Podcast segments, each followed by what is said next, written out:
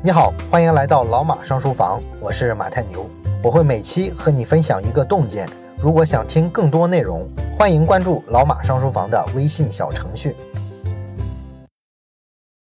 今天呢，我们分享一篇啊，前一阵看到的一个演讲啊，这个演讲人呢是洛可可创新设计集团的董事长贾伟啊。洛可可呢，可能这个设计圈的朋友应该比较熟悉啊，这个算是国内做产品设计方面比较顶级的公司之一了。那么早些年的这个产品设计呢，其实主要是符合甲方企业的要求就行了啊，它完全是一个乙方提供的服务。而现在的产品设计呢，相对来说呢，它要更独立的多，而且呢，技术含量要高得多。产品设计啊，要更靠近市场这一端，必须呢非常了解消费者的诉求，甚至呢在一定程度上要干一部分产品经理的活儿。所以现在这个产品设计师啊，跟原先的产品设计师啊不是一个概念了。现在的产品设计师呢。基本上算是最了解消费者口味的人之一。他们呢知道哪些产品啊更容易成为爆款。而贾伟的这篇演讲讲的正是这个主题。现在呢，一个新的爆品时代已经来临了。以前呢，所谓的这个爆款产品啊，就是通过打广告啊、铺渠道这种资源的玩法实现的啊。你比如说，我们十几年前，当时那个福建晋江的各种服装品牌、鞋子的品牌。几乎把 CCTV 五这个频道的广告给包圆了啊，所以很多人调侃说啊，这个央视的五套啊，其实就是晋江电视台。那这种传统的打法呢，它非常的暴力啊，基本就是三板斧啊，先抄袭国外的产品，然后呢在央视打广告啊，之后呢猛铺渠道啊，然后就成了。那这种打法在十年前呢，可以说几乎是没有问题的，但是在最近这几年呢，你会发现企业单靠品牌或者是营销渠道。啊，想要打造爆款呢，已经非常困难了。这两年，我们看福建的那些体育品牌啊，什么贵人鸟啊，什么匹克啊，鸿星尔克，这个日子呢，过得都比十多年前的时候啊差很多啊。甚至呢，你像这个贵人鸟的创始人林天福，前两天的时候刚刚传出新闻来啊，因为债务还不上啊，都被限制消费了。而二零一四年的时候，还是这个人，当时还是泉州首富呢，呃，资产接近两百个亿呢啊。你看这才几年的功夫是吧？哎，这种荒诞的情节呢，就反映出啊，中国制造啊，中国产品最近几年呢，正在发生这个激烈的变化。可以说啊，这两年我们进入到一个真正的拼产品的时代，市场上全新的这个品牌的诞生逻辑啊，跟之前就完全不一样了。以前那种消费呢，只能叫功能消费，就是满足人的衣食住行啊。那么这种逻辑呢，其实非常的暴力，就是把人的需求想的跟一个机器人一样，好像人活着呢就是为了吃穿住行啊。所有的产品呢，只要满足这几方面，就是个好产品。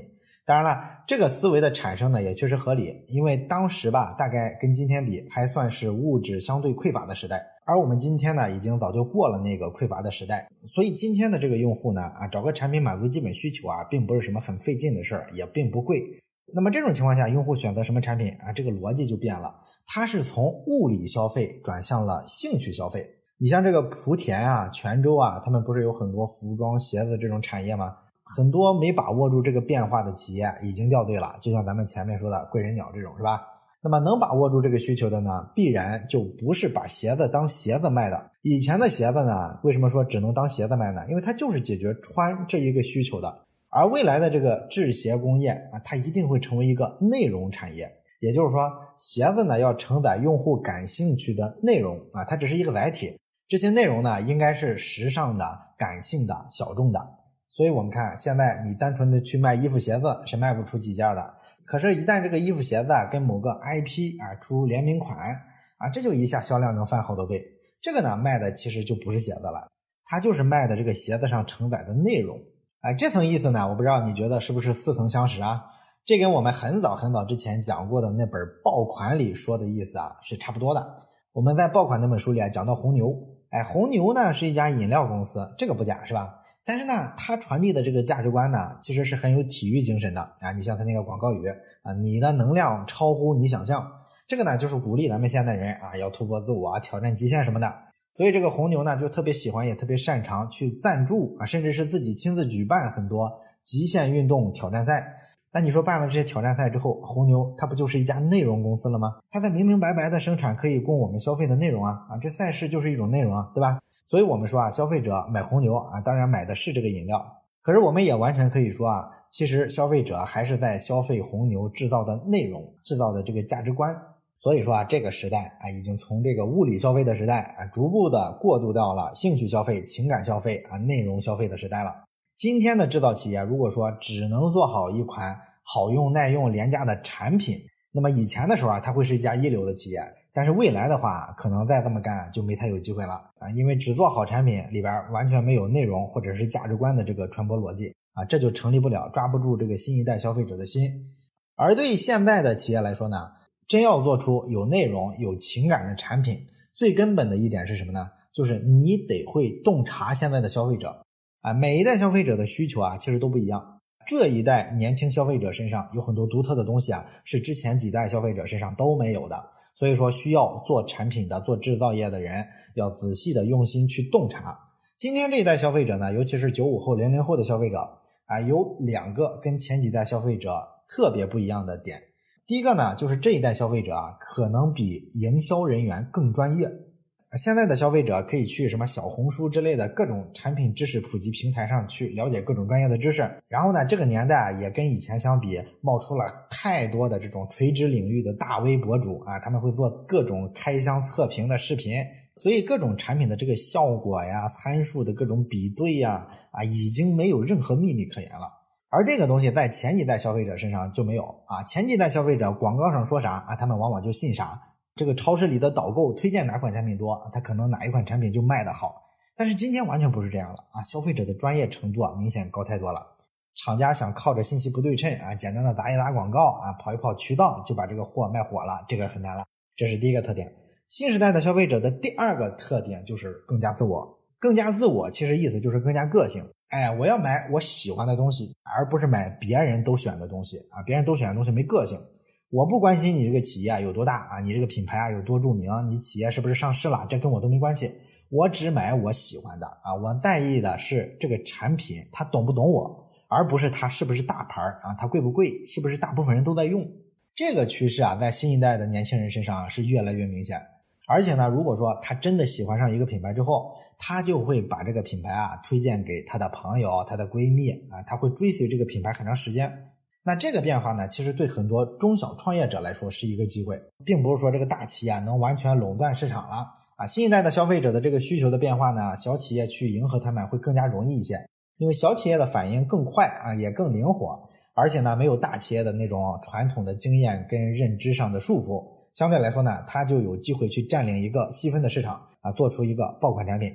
那么前段时间呢，其实洛可可就孵化了一个化妆品的品牌，在孵化之前啊，他们就做了一项完整的消费者的洞察，他们从全网拉数据去看这个九五后的用户啊，发现呢，这些九五后的消费者其实特别喜欢街头文化啊，觉得这玩意儿特酷。于是呢，洛可可就根据这个街头文化的特色啊，设计了一套化妆品。品牌上线之后呢，很快就在这个天猫榜、天猫综合榜的榜单都冲到了第一名。哎，所以说呢，基于咱们上面说的，今天这年轻一代消费者的这两大变化，今天的产品设计或者是品牌建设，必须要学会通过对消费者数据的这个洞察，反向的去推进产品的创新。这跟以前啊先生产然后再销售的这个逻辑就完全反过来了。这种新的做产品的思维呢，就更容易发现以前那些被忽略的需求。然后呢，你迅速的为这种被忽略的需求啊，做一款爆款产品。这方面呢，有一个经典的例子，也是在洛可可身上发生的。当时他们调查发现呢，咱们中国人特别喜欢喝热水，特别喜欢喝茶，特别喜欢喝热汤。最典型的区域就是福建人。但是呢，还有一个数据很有意思，就是福建人是全世界得这个食道癌最多的地方之一。这个呢，据分析哈，可能是因为啊，特别喜欢喝热水嘛，这个食道就会反复的被热水去烫，所以就容易得癌症了啊。当然了，严格说来呢，这个解释啊可能不太科学啊啊，我听过一些科普大 V 反驳这个说法，喝热水呢不见得是引起食道癌的最主要的原因。但是呢，这个我们先不去管它。当然了，严格来说呢，这个解释可能在科学上站不住脚，因为喝热水啊，很可能不是引起食道癌的最主要的原因。我记得我看过一些科普大 V 讲过这一点，但是呢，这个并不是很重要，因为它不影响这个洞察本身。消费者的这个需求是真实存在的，是吧？他们确实需要一种啊不那么刺激食道的喝热水或者是热茶的办法。那么这个痛点呢，之前又没有人意识到啊，但是呢，通过这个癌症发病率的数据和喝茶的这个数据分布，我们就反推出来了啊，可能像福建人就有这个痛点。于是呢，洛可可就构建了一个新的产品概念。以前呢，我们都是用保温杯喝水啊，意思呢就是要维持水的温度。那么我们能不能反其道而行之？我们做一款降温杯，哎，能把这个一百度的水啊，瞬间给它降到五十五度。这样呢，既喝了热水，然后呢还保护了食道啊！你说这不是个很好的创意吗？结果呢，这个降温杯的产品推出来之后啊，一年就卖出了五十个亿啊！这就绝对的爆款了，是吧？这就是用户洞察的力量。所以说呢，老讲产业转型、消费升级啊，大家都不知道该往哪儿转啊。其实呢，路就在脚下，还是要回到消费者身上，你好好去洞察一下消费者群体，认真的分析一下他们身上发生的这些消费数据。发现一些未被满足的痛点，然后呢，找到一些创造性的解决方案，这就是在这个时代做爆款的逻辑啊！当然了，讲到这儿呢，可能你会说，哎呀，这个都是新行业里的玩法，我们是传统行业，我们就没办法转型了。我之前我们都做不到，我们没有这个数据什么的。那么对于传统行业来说啊，虽然说背负着一些历史包袱，但是呢，仍然需要调整思维方式啊，从卖货这个逻辑啊，要转到服务用户这个逻辑上。这方面呢，你可以参考传统行业里的麦当劳。那我们都知道，对于大部分的中餐馆来说，那消费者就是消费者啊，这就是来吃饭的食客。可是你看看麦当劳，麦当劳为啥做的比中餐馆都大？仅仅是因为啊，它有什么资本运作啊，它有广告，或者是它有这个传统，或者是它有这个连锁的商业模式？仅仅是因为这些啊？其实不止啊，更根本的是什么呢？更根本的是麦当劳对于自己的定位，人家看法跟中餐馆就不一样。你想想啊。你要上厕所的时候，在大街上，你是不是可能看到一家麦当劳就冲进去上厕所了？然后你约朋友见面，你可能就约在麦当劳碰头啊。没事的时候呢，你也可以找麦当劳一张桌子坐下啊，发发呆，玩玩手机啊。还有一些小孩在麦当劳写作业，是吧？等等等等吧。你看啊，麦当劳这个餐厅，它这个应用场景啊，跟中餐馆它就不是一个逻辑。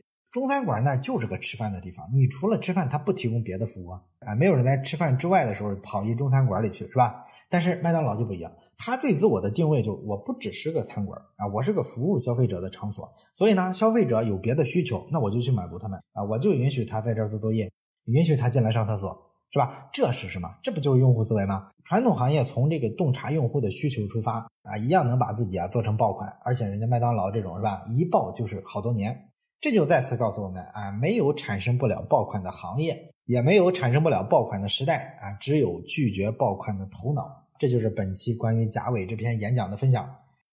最后呢，说一个小福利啊，咱们老马上书房啊，到现在也更新了三个年头了，收获了一大批非常喜欢我们节目的粉丝。所以到了这个节点呢，算是氛围已经到了啊，是时候呢发点小福利啊，感谢一下大家的支持了。小福利呢是咱们老马上书房微信小程序的三天期会员卡，领取的方式呢是这样的，大家可以去老马上书房的微信公众号底部菜单栏。找到老马小助手的微信，加上他的微信之后呢，发一个词当做暗号啊，这个词呢就是三周年。对上暗号的朋友呢，都可以免费领到一张三天会员卡。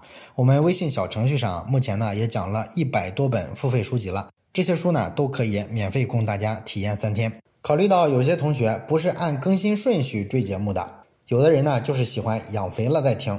所以呢，有可能不能及时的听到这个通知，及时的去领取这个小福利啊。所以呢，我们就把这个小福利的领取时间稍微拉长一点，到十一月八号之前都可以找到老马小助手领取福利。最后呢，还是再次感谢大家的不离不弃，祝大家追老马上书房的时候收获多多。